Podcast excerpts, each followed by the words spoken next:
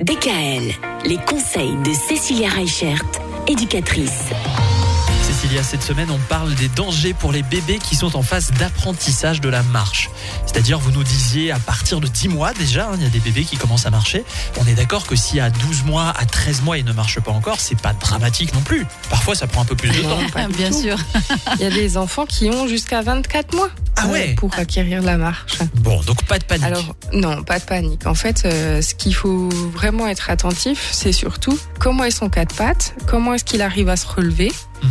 Et après, si on identifie qu'effectivement qu'à entre 12 et 14 mois, il arrive toujours pas à faire un pattes correctement, il arrive toujours pas à se relever, ben, je pense que c'est vraiment important d'aller consulter. Et puis, euh, ce qui peut aider beaucoup les enfants qui n'acquièrent pas euh, cette marche-là, souvent, c'est l'ostéopathie.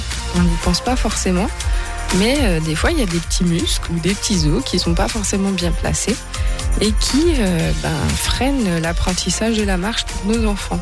Et justement, par rapport à cet apprentissage, ben, les pieds de nos enfants ne sont pas très adroits et ils ne pensent pas encore à bien lever les pieds. Eh oui. Et donc, ce qui se passe, c'est que ben, ils se prennent souvent les pieds dans les tapis. Et les tapis, c'est vraiment un danger noir pour nos enfants.